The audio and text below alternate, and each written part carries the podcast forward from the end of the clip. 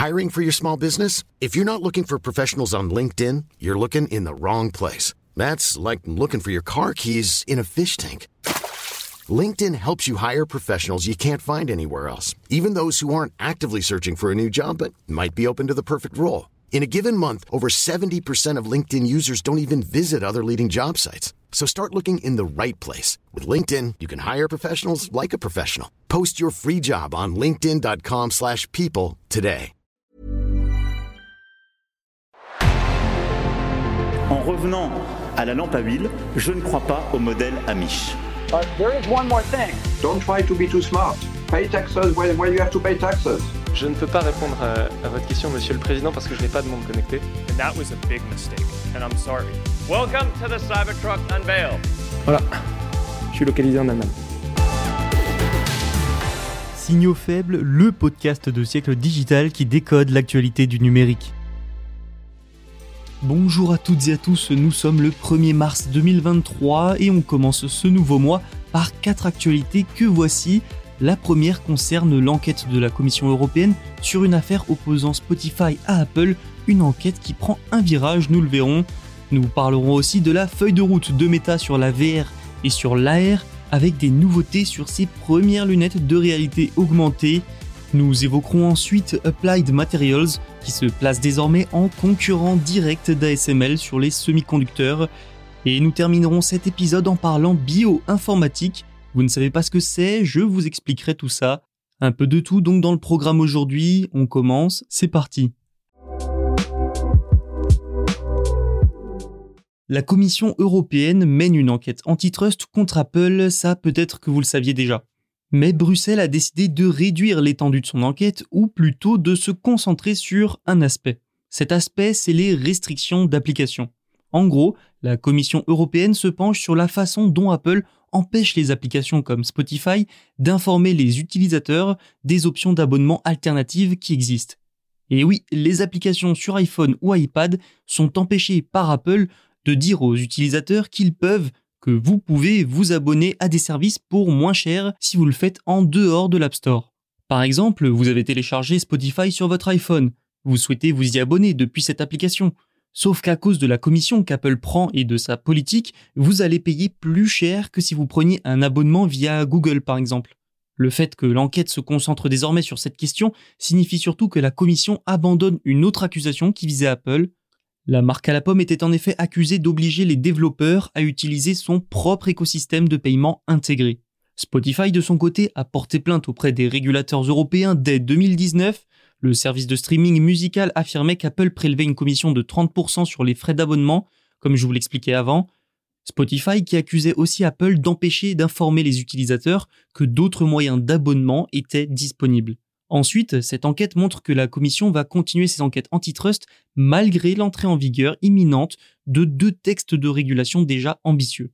Le DMA, le Digital Markets Act, et le DSA, le Digital Services Act. Sans surprise, Apple de son côté est satisfaite de l'abandon de certains griefs à son encontre, reste que le géant américain est toujours sous le coup de trois enquêtes antitrust en Europe. La feuille de route de Meta pour la réalité virtuelle augmentée et mixte est là. Elle a été partagée avec les employés et consultée par le média The Verge. Et il en ressort plusieurs choses. D'abord, l'entreprise prévoit de lancer ses premières lunettes abouties de réalité augmentée en 2027. D'autres appareils semblables seront lancés avant, hein, mais selon Meta, les lunettes de 2027 devraient être le point de bascule entre le monde des smartphones et les lunettes de réalité augmentée et de réalité virtuelle. En gros, ce sera un peu l'iPhone des lunettes de réalité augmentée. Ces lunettes auraient notamment la capacité de projeter des avatars sous forme holographique de haute qualité dans le monde réel.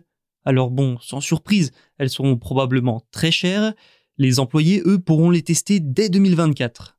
Et comme je vous le disais, d'autres appareils de réalité virtuelle et augmentée seront lancés d'ici 2027. Dès l'automne 2023, de nouvelles Ray-Ban Stories devraient sortir en partenariat avec Luxotica. Le casque de réalité virtuelle MetaQuest 3 devrait lui aussi être disponible cette année. Et ce n'est pas fini. En 2024, Meta a l'intention de lancer un casque de réalité virtuelle nommé Ventura, destiné au grand public et donc proposé normalement à un prix attractif. Ensuite, l'année 2025 accueillera les Ray-Ban Stories troisième du nom, une version qui proposera un écran pouvant afficher du texte, scanner des QR codes et même traduire des messages dans d'autres langues en temps réel. Ces lunettes seront contrôlables par des mouvements de la main. Le groupe développe aussi une montre intelligente pour accompagner ces lunettes. Il y a donc fort à parier que les premiers bracelets connectés à retour haptique de Meta apparaîtront dès 2025. Vous le constatez, Meta a plein de projets de réalité augmentée et virtuelle. Toutefois, le produit le plus abouti n'est pas attendu avant 2027, même si de gros progrès devraient déjà être effectués en 2025. Et ça, eh bien, ça pose une question. Et oui, Apple va sortir cette année son casque de réalité mixte. Mais si Meta, qui s'est totalement restructuré autour de ce secteur en pleine croissance, le secteur de la réalité mixte, virtuelle et augmentée, si Meta n'est pas encore au point, eh bien le casque d'Apple sera-t-il lui suffisamment avancé?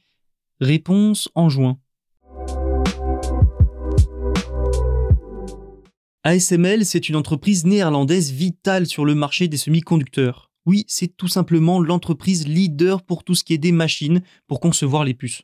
Dans le cadre des restrictions américaines contre la Chine, la position de cette entreprise est donc centrale. Les États-Unis ont donc fait pression pendant de longs mois pour qu'elle rejoigne les restrictions contre la Chine, ce qu'elle a fini par faire. Et voilà qu'un concurrent à ASML émerge désormais et il est américain. Il s'agit d'Applied Materials, la société a commencé à vendre une machine de fabrication de puces, et l'objectif est clair, hein, réduire la dépendance de l'industrie vis-à-vis d'ASML et produire des semi-conducteurs avancés mais à un coût moins élevé. La machine en question, la Centora Culpa, permet de réduire le temps consacré à la lithographie. La lithographie, pour faire simple, c'est le processus d'utilisation de la lumière qui va permettre de graver des lignes dans du silicium. Et à mesure que la technologie avance, la lithographie devient de plus en plus complexe et comme souvent qui dit complexe dit coûteux. Les fabricants cherchent donc désormais à rationaliser la production, à produire de manière raisonnée et moins coûteuse. Avec sa machine, Applied Materials tente de rabattre les cartes, de repenser la fabrication de puces.